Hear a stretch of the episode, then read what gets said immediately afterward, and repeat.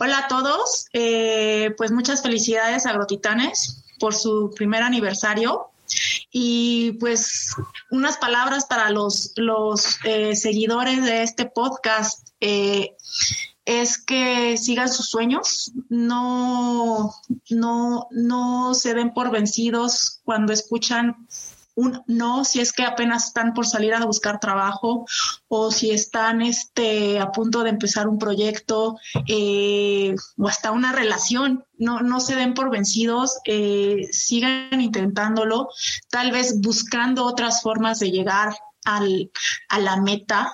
Eh, nunca, nunca, nunca dejen de creer en ustedes. Y una, un consejo que les puedo dar yo como una persona que ya tiene experiencia en el como jodín en las empresas es que siempre busquen un trabajo que les guste.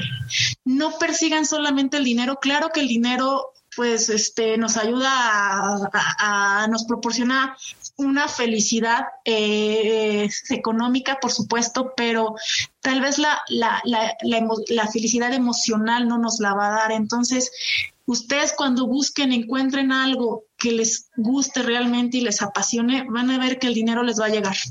No, es un consejo que yo les doy porque yo lo he experimentado y lo he vivido. Siempre he estado trabajando, gracias a Dios, en, en las cosas que me gustan y, el dinero es algo que no me termina preocupando, pero más bien lo agradezco, agradezco las oportunidades que se me han presentado por, por, la, por este tipo de pensamiento que tengo. Saludos.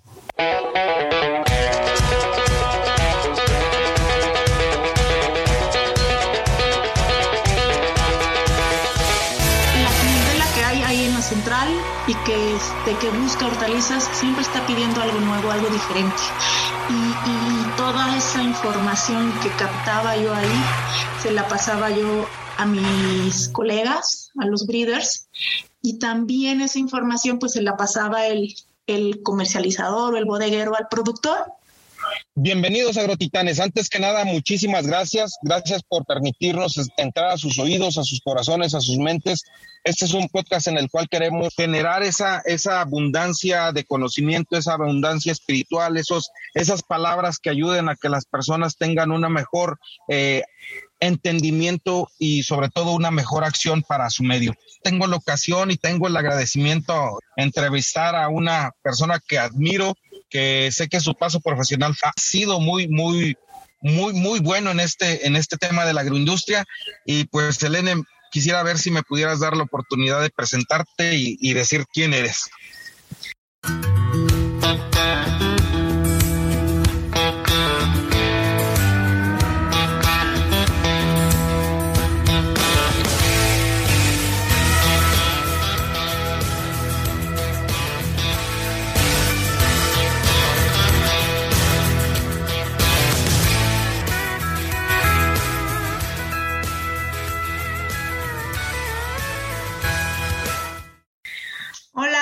Hola Didier, hola Agrotitanes, este, pues yo soy Selene Solís, eh, soy cretana y vivo en la Ciudad de México. Me encanta esta ciudad a pesar de lo caótica que es. Y pues bueno, yo estoy, yo soy una persona muy entusiasta, muy con mucha actitud, con ganas de, de con muchas ganas de vivir la vida y pues básicamente me, me presento. Eh, yo eh, cuando estuve estudiando en la preparatoria, siempre tuve en la mente que quería estudiar en mi carrera. Y este, y pues agradezco a mis papás que ellos nos dieron la oportunidad a mis hermanas y a mí de, de no elegir una carrera por nosotras, sino nosotras elegir la carrera que nos gustara y eso es, eso es algo que es invaluable.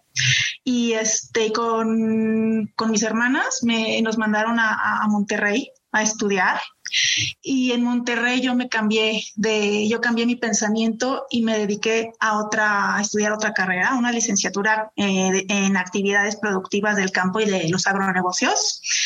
Y pues esta licenciatura, eh, no me arrepiento, la verdad fue algo, algo que, este, que me gustó, me gustó mucho lo que aprendí. Eh, hicimos muchos viajes de, este, universitarios para conocer aún más el campo. Eh, fuimos a Chiapas, fuimos a Guatemala, fuimos a, Querétaro para, para estar más metidos como estudiantes en, el mundo agronómico, ¿no? Y conocer a productores, conocer cómo, cómo ellos sorteaban eh, las cuestiones diarias que tenían que ver con, con una cosecha, ¿no?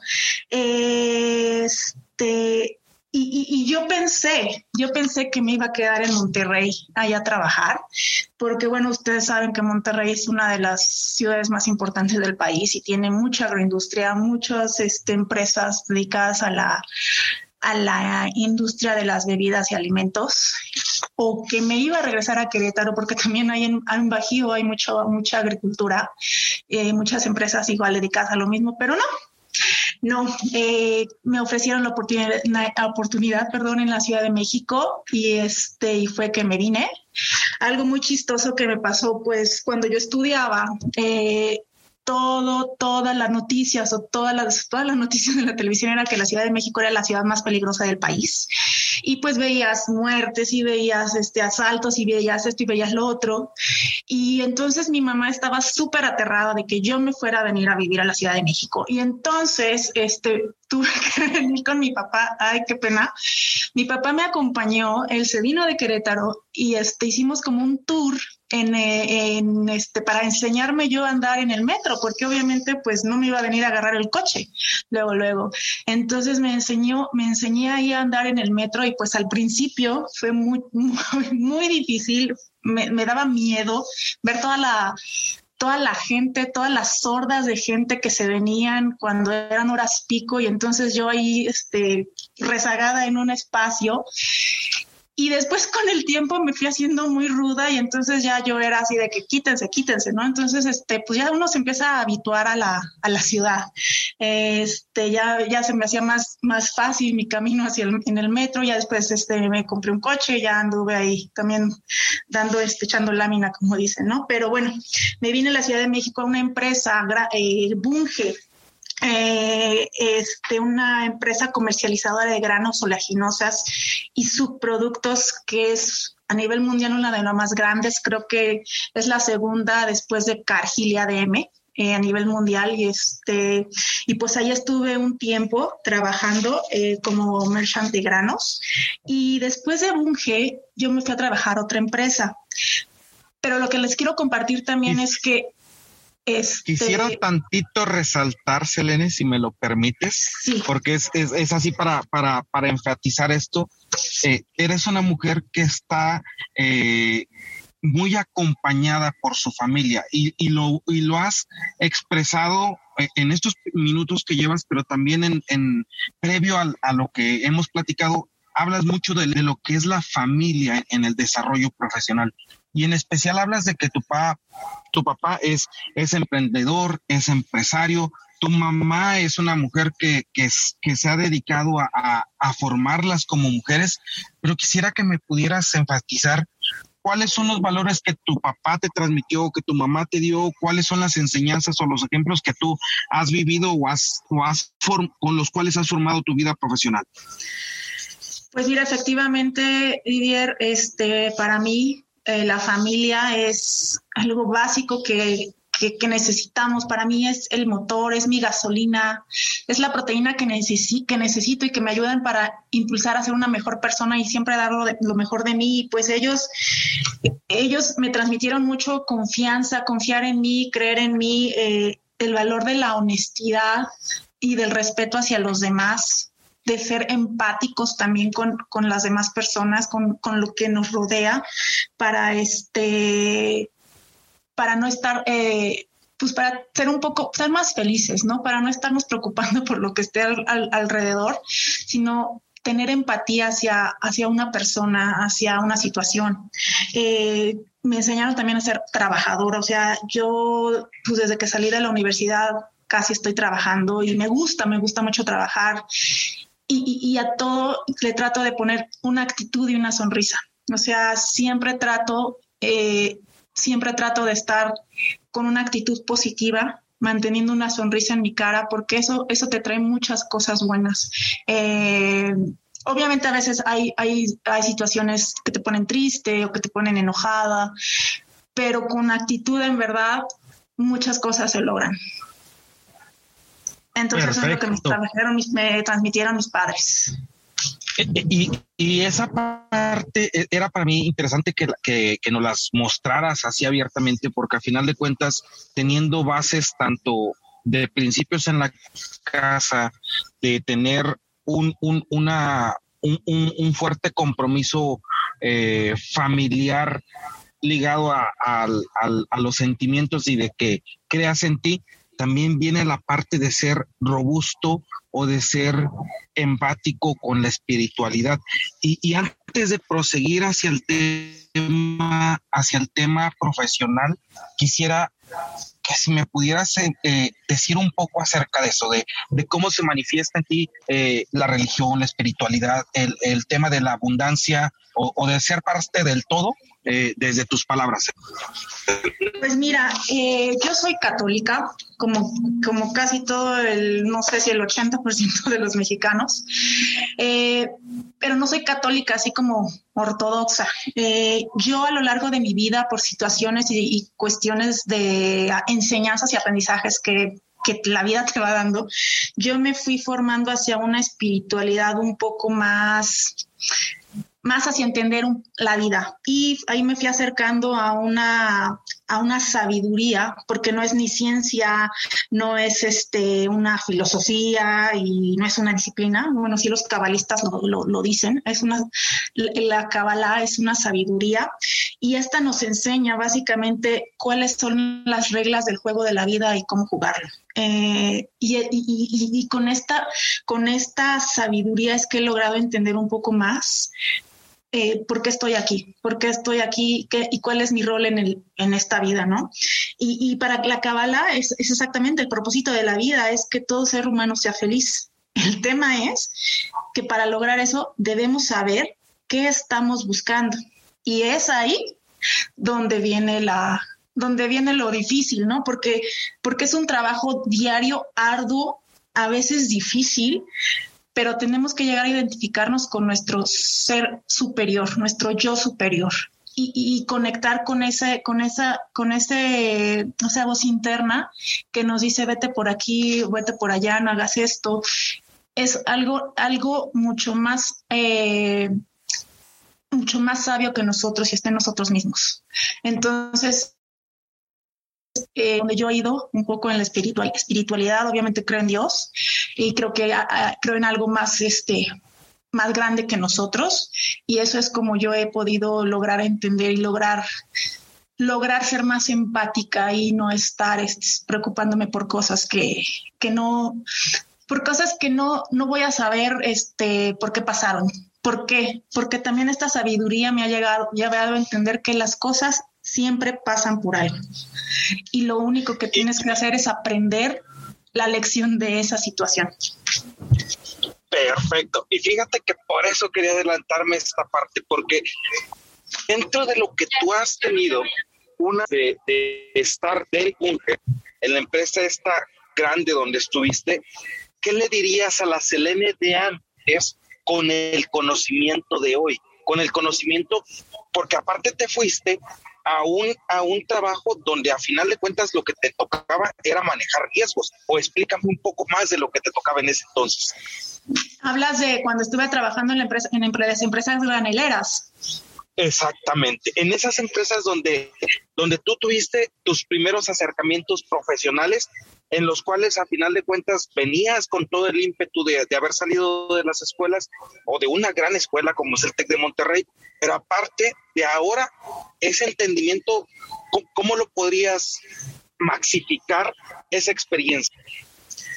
Pues mira, eh, obviamente como han dicho varios de, tus de los invitados que has tenido en la escuela, se aprende, no sé, el 20% de lo que llegas a aprender fuera, o sea, en el, en el trabajo, realmente eh, eh, afuera es donde, donde vas, a vas a empezar a aprender y vas a seguir aprendiendo, o sea, yo siempre trato de estar aprendiendo diario, diario se aprende algo nuevo, en estas empresas este, siempre está surgiendo cosas nuevas y no es con un cliente, es con una situación o es con un nuevo negocio, un proyecto.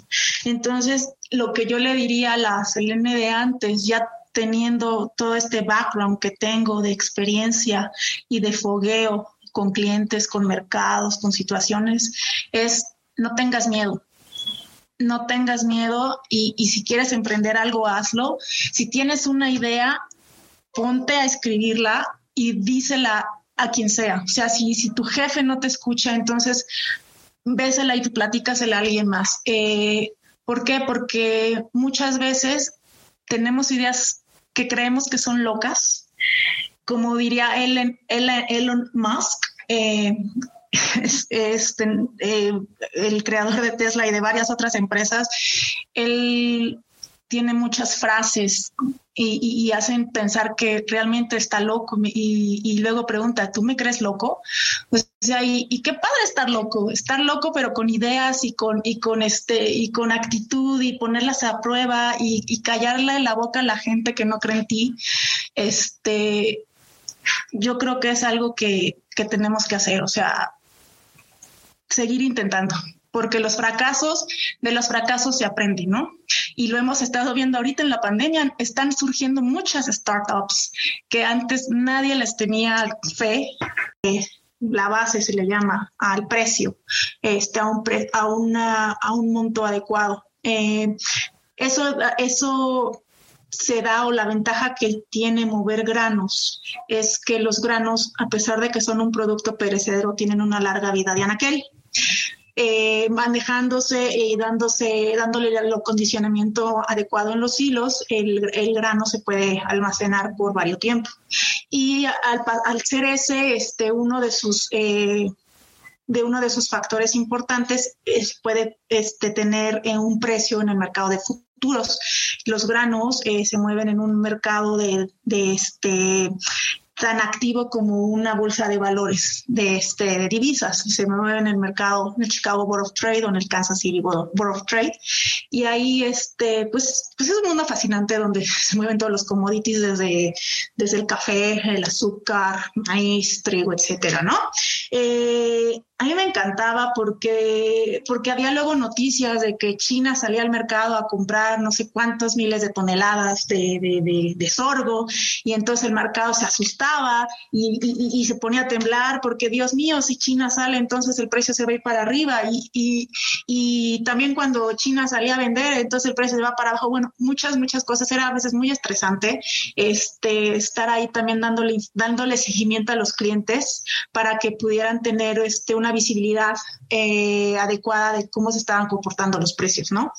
Y eh, cuando yo me, uní o cuando me invitaron a trabajar en Bayer, eh, Bayer es una empresa dedicada a la salud y a la agricultura, es una empresa multinacional bastante grande y este, pero ellos no mueven grano, ellos lo que mueven son semillas y, y, a mí me invitaron a trabajar en este, en el área de semillas, pero de hortalizas. Entonces fue un cambio totalmente así 360 grados, porque aunque estaba en la, en la, en la industria del agro, el, los clientes, el mercado y el producto eran muy diferentes. Eh, eh, ya no eran procesadores de aceite, ya ahora eran este o comercializadores de, jitomate o productores de chile, eh, los de, o, bodegueros en las centrales de abastos, los que tenía yo que estar este eh, buscando y siguiendo y tratando de, y atenderlos para poderles venderles la semilla, ¿no? Eh, pero fue fascinante, ¿sabes? entender estos dos mundos es algo muy, muy, muy diferente, pero a la vez es muy, muy excitante y, te genera mucho, mucho valor como, como ventas, como, como, como, una persona que está en el área de ventas, en el área comercial. Y, y este, para mí también fue fascinante porque pude también conocer al productor de cerca ir enlodarme en el, en el campo de chiles, de jitomates, de cebollas, platicar con el productor, saber qué es lo que le duele, qué le falta, qué, le, qué, qué necesita de una empresa semillera para que obtenga la cosecha que, que está buscando. Porque pues obviamente el productor busca una cosa, el comercializador busca otra, el retail busca otra y el ama de casa busca otra, ¿no? Entonces, este, y, y Bayer eso es lo que, lo que ofrece, ofrece tecnología en semillas este, para poderle dar o satisfacer las necesidades que busca el mercado. ¿Por qué? Porque un productor busca rendimiento, pero un comercializador o el retail busca calidad en la fruta. Y también hay que atender a veces al mercado de proceso. El mercado de proceso, por ejemplo, los, eh, los que venden este chiles enlatados o pepino picle este, enlatado en salmuera, pues ellos necesitan un, pepino o un chile de cierto tamaño para que quepa en sus latas. Entonces también hay que atender a ese mercado, también hay que atender a, esos clientes y, pues eh, hay mucho trabajo atrás de eso de eso que hacen las empresas semilleras, que muchos productores, yo no sé si sepan, todo lo que implica, todo el esfuerzo, dinero, la gente que se necesita para, para sacar una semilla, nada más una variedad. Eh, no me acuerdo muy bien, espero no estar mintiendo, pero quiero poner un ejemplo, creo que la cebolla, para sacar una variedad de cebollas pasan hasta nueve años en que un, un breeder o un este fito, fito mejorador, que así se les llama, pueda hacer todas sus combinaciones genéticas y sacar un híbrido que cumpla todas las características que el mercado está buscando. Entonces, es fascinante, ¿sabes? Este, y por eso la semilla vale lo que vale. Y, no vale mucho, o sea, creo que al final el costo de la semilla es un 10% del costo total de la, de la inversión en la cosecha. Y, y, por eso también, este, por eso vale lo que vale porque por toda la tecnología y los años de investigación que hay atrás de eso. Qué fascinante lo que comentas. El breeder o, el fitomejorador se tiene que imaginar qué es lo que quiere realmente el usuario final o el usuario de la, de la, de la parte de, proceso. Y también ahora darte cuenta, mi estimada Selene, que, que tú estabas en esa parte de llevar todo eso como aquella con manager, pero me gustaría entender cómo fortalecías eso en el día a día de ver también, eh, eh, hablas del mercado lineal o de la parte lineal, pero también de ver cómo están los demás eh, competidores queriendo entrar al mismo mercado que tú quieres. ¿Cómo, mantenías toda esa orquesta?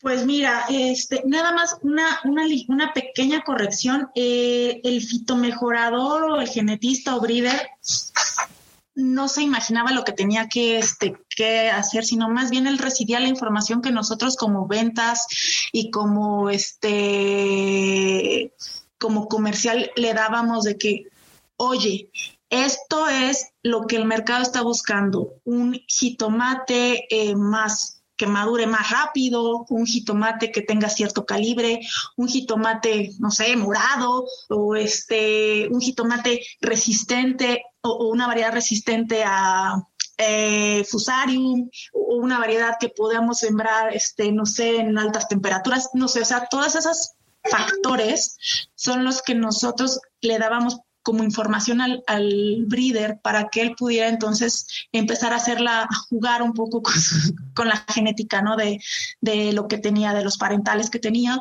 para obtener este las variedades que nosotros le estábamos solicitando.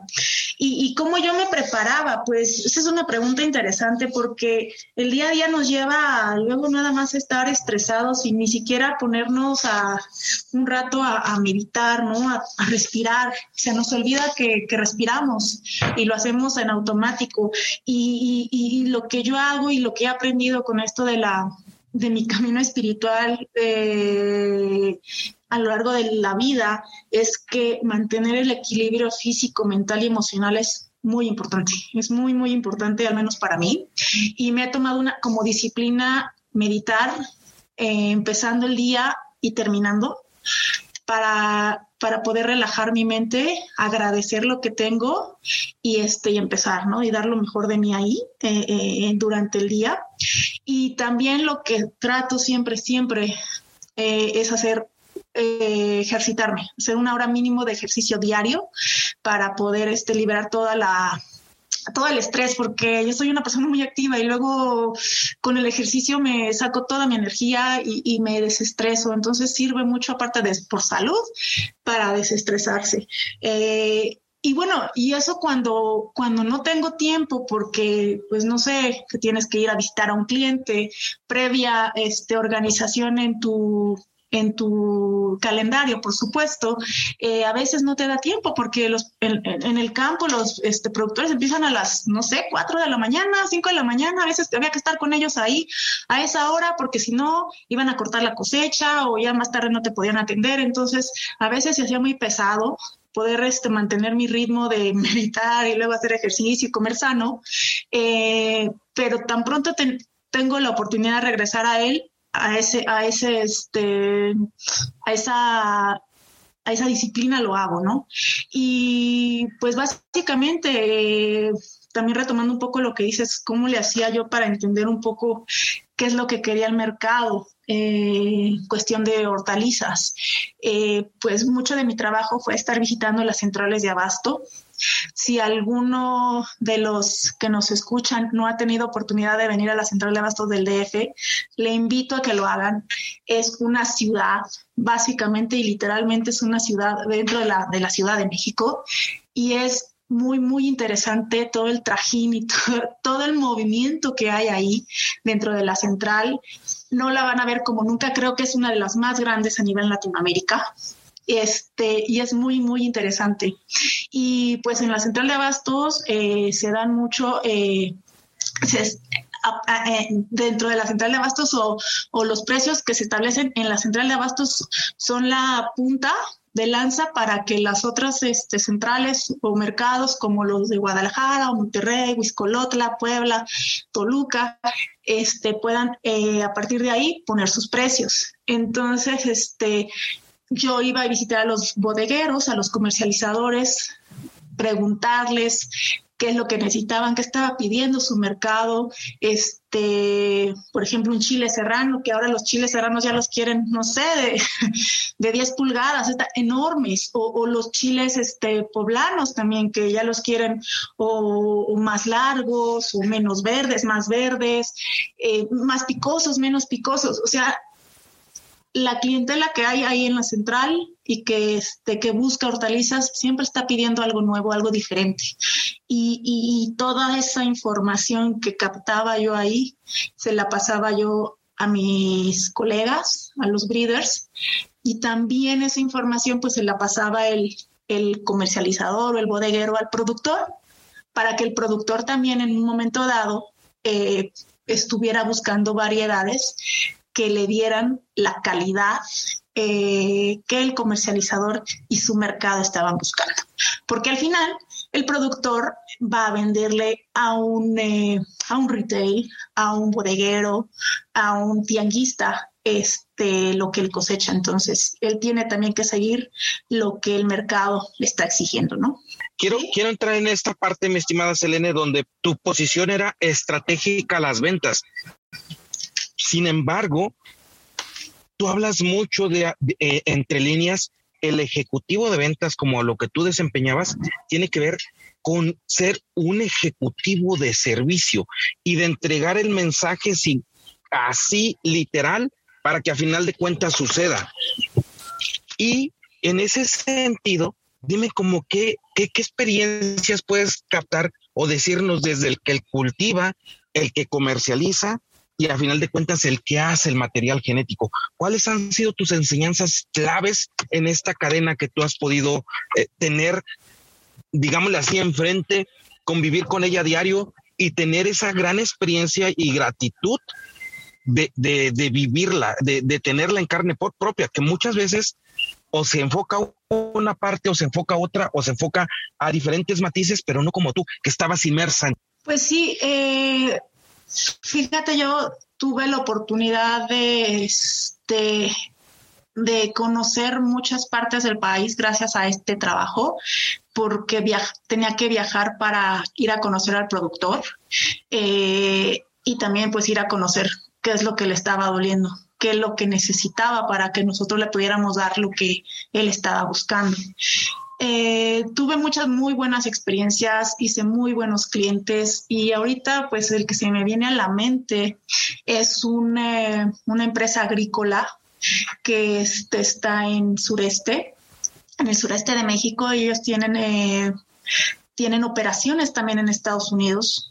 Ellos se abastecen, se autoabastecen, o sea, no compran fruta de otro lado nosotros le decimos fruta a cualquier este producto de hortaliza, ¿no? No tiene que ser una fruta como una manzana o un melón, sino la fruta es este, en este caso con ellos eran pepinos.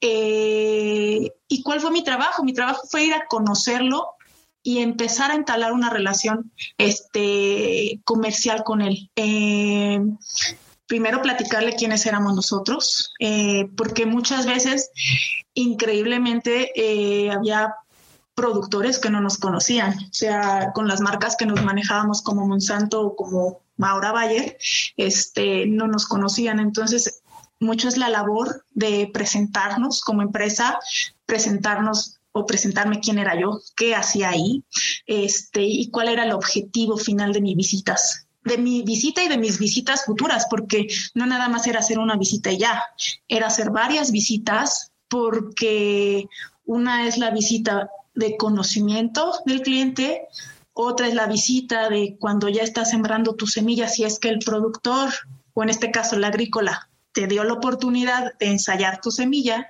y otra es hacer el seguimiento de la cosecha, desde la desde que plantan a la mitad de la cosecha y al final de la cosecha porque al final lo que nos importa a ambos, a mí como empresa semillera y al agrícola como productor, es saber si tuvo, si, si lo que le estoy ofreciendo yo supera al menos lo que él ya está sembrando. Y siendo así, entonces ya tenemos una ventaja. ¿Por qué? Porque podemos eh, establecer que hay un pronóstico, que se puede pronosticar una venta este, de, nuestro, de nuestra semilla. ¿Por qué? Porque ya le gustó el resultado, pero para que esto pase, no pasa de un año para, otro. O sea, con este específico eh, agricultor, eh, eh, yo me tardé como tres años. Tres años porque el, el primer año que se ensayó, se perdió la semilla. El segundo año no pudo ver bien porque hubo lluvias. Y el tercer año, que ya fue el decisivo, eh, dijo, ok, vamos a empezar a, probar un poco más. Y ya fue que hicieron una compra modesta, pero al final fue una compra que de ahí partió para que ahora, hoy por hoy, creo que la empresa este, que Bayer ahí tiene, no sé, un de tener 0% a tener un 70% de, del market share con ese, con esa venta que le hicimos. Con respecto a lo que hablas ahorita, la constancia, el seguimiento, la disciplina, son los pasos que te han llevado al éxito o a tener un éxito comercial como el que tuviste como el que tuviste con este agricultor. ¿Qué otra aportación pudieras decirnos para las generaciones que vienen eh, atrás de nosotros o para las generaciones que están entrando a este medio, porque aparte de que eres una mujer que está luchando, porque literal así se está luchando contra un estereotipo de una persona que debe estar en el campo, aparte de eso lo haces de una forma fenomenal. ¿Cómo haces que, proceda todo eso, Selene? Pues mira, eh, básicamente creer en mí, este, te digo, vuelvo a repetir la palabra actitud, o sea, con actitud se logran muchas cosas, eh, con la disposición, con las ganas de seguir, de querer aprender. Eh, ¿Por qué? Porque en los trabajos que he tenido y, cuando he estado eh, afuera en el mercado buscando trabajo, muchos hiring managers a veces contratan a una persona más por actitud que por actitud. Si tú eres una persona que tiene actitud, muchas, tienes muchas probabilidades de que te puedan contratar aunque no tengas las actitudes que ellos están buscando. O al que tengas, que te falte, no sé, un 30, 40%, muy probablemente. Pero si tú tienes toda la aptitud, pero no tienes, pero careces de actitud, muy probablemente no te van a, no te van a llamar. ¿Por qué? Porque la persona que tiene actitud tiene la actitud hacia para lograr las cosas que están buscando. O sea, tú encuentras la manera de sacarlas, pero las sacas. No, o sea, no necesitas estar que te acarreen y esto. O sea, con actitud se logran muchas cosas. Entonces, sí, es como, como, mi lema, ¿no? Eh, otra cosa que, que he aprendido y que traigo yo, trato siempre de traer conmigo es la proactividad no esperar a que me digan las cosas, sino yo, yo que de mí surjan, ¿no? Que de mí salga, eh, oye, vamos a hacer esto, oye, vamos a hacer otro, oye, ¿por qué no lo hacemos por aquí o por qué no lo hacemos por acá? También para, para incentivar a mis compañeros, eh, para hacer las cosas tal vez mejor o diferentes eh, y tener otros resultados. Eh, aprender, siempre seguir aprendiendo de lo que sea, de lo que sea, pero siempre aprender, el, te llena el cerebro y te llena la, te llena de vida muchas muchas cosas, ¿no? Este, y pues, ¿qué más, Didier? Eh, pues creo que ya, creo que ya, o sea, estar ahí, este, y, y creer en ti, creer en ti creo que es lo que, lo que me ha ayudado para, para no salirme de, de, un negocio que a veces es, de una industria que a veces es desgraciadamente difícil para la mujer. Yo cuando empecé en esta industria, sabemos, y en esta industria hablo de, de, Bayer, ¿no? Eh, no me pasó tanto en, en, el, en, el, en el lado de los forrajes, de, de, la graneleras, pero sí en el lado de, de acá de Bayer, porque pues obviamente estamos en un mundo de hombres, ¿no? Y, y a veces como mujer, pues te llegan a, querer intimidar o tú qué sabes y, desgraciadamente tienes que demostrarles que, que, sabes y que puedes y que tienes ganas. Entonces, este, pues lo que más les recomiendo, eh, no tengan miedo, este, no es sencillo, pero eh, dar servicio al cliente. A mí lo que me sirvió es dar un buen servicio al cliente, ser una persona respetuosa, empática, actuar siempre honestamente, eh, ante todo, porque la honestidad, la honestidad te puede traer muchas cosas buenas. Tú no sabes cuándo alguien va a ayudarte sin, que tú se lo pidas. Entonces, siempre ser honesto este, y ser respetuoso hacia los demás eh, es algo que, que, les recomiendo mucho. Buscarse un mentor, eh, un mentor, una mentora, para, de la cual puedas aprender, que, que esa persona esté dispuesta a, a, enseñarte de todo lo que sabe. Hay mucha gente con mucho conocimiento, pero a veces que no sabe cómo expresarlo y este, pero que quiere al quiere tener a un alumno, un aprendiz para darle todos esos conocimientos, o sea, consigan un mentor en la empresa que estén para que les enseñe y los guíe. Eh, trabajar en equipo también me ayudó mucho a, a, a, este, a solventar todas esas este, situaciones y, y siempre darme mi lugar, siempre, siempre, siempre darme mi lugar. Eso es lo que me sirvió como mujer para poder sobresalir este, y para poder seguir en una industria como esta. Perfecto, Selene. Si el día de hoy empezaran tu biografía, ¿con qué frase empezarías, Selene? Uy, pues yo tengo dos frases que me gustan mucho.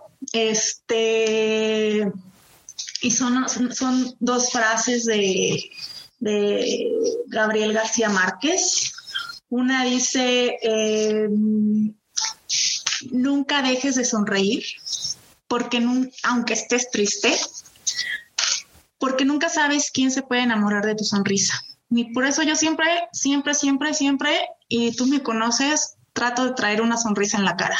Las sonrisas te abren muchas puertas. Y, y la otra es, no llores porque se terminó, sonríe porque sucedió. ¿Y por qué esta frase? Porque, porque, como les dije, yo he aprendido a que todas las cosas pasan por algo. Solo hay que encontrar la razón, solo hay que encontrar la lección de esa situación que nos pasó o del que nos pasó para poder entender y seguir adelante con tu vida. Híjole, Selene, eres una verdadera agrotitán realmente nos has compartido un chorro que esperemos sea de tan, se ayuda, ayuda a, las personas que escuchen el episodio. La verdad es que quisiera, ya para cerrar el episodio y para ser respetuoso con tu tiempo, preguntarte cómo, cómo te encontramos, cómo, cómo sabemos más de ti, eh, algún, algún tipo de recomendación de libros que nos des, de, de algo que nos pueda ayudar a tener un mejor camino y sobre todo bailar con esa sonrisa que nos expresas, bailar con esa sonrisa que a final de cuentas es como a la vida se le debe de eh, eh, enfrentar, con una sonrisa para aprender y con una sonrisa para también regalar. Ay, pues muchas gracias, Didier. Libros, mm, mira, eh, pues durante mi vida y a lo largo de ella he leído de varios temas. Obviamente unos pues, me han llamado más la atención que otros, pero hablando específicamente de este de un libro para incentivar y para y para y que engloba mucho todo lo que les he hablado de la integridad y de la este interdependencia eh, les recomiendo un libro que no es tan nuevo, ya de hecho muchos los lo han de haber leído en la carrera. Se llama Los siete hábitos de la gente altamente efectiva de Stephen Covey. Que, el, que, que lo que ese libro dice que es para eh, es lo siguiente, que para lograr el éxito es necesario cambiar el paradigma que tenemos y hay que trabajar desde un enfoque interno hacia afuera, o sea, trabajar desde nosotros hacia, desde nosotros adentro hacia afuera. Eh, y no al revés, como muchas veces nos enseñan, ¿no? Y, esto se logra a través de la integridad. Primero que tenemos que trabajar nuestra integridad para después lograr ser interdependientes.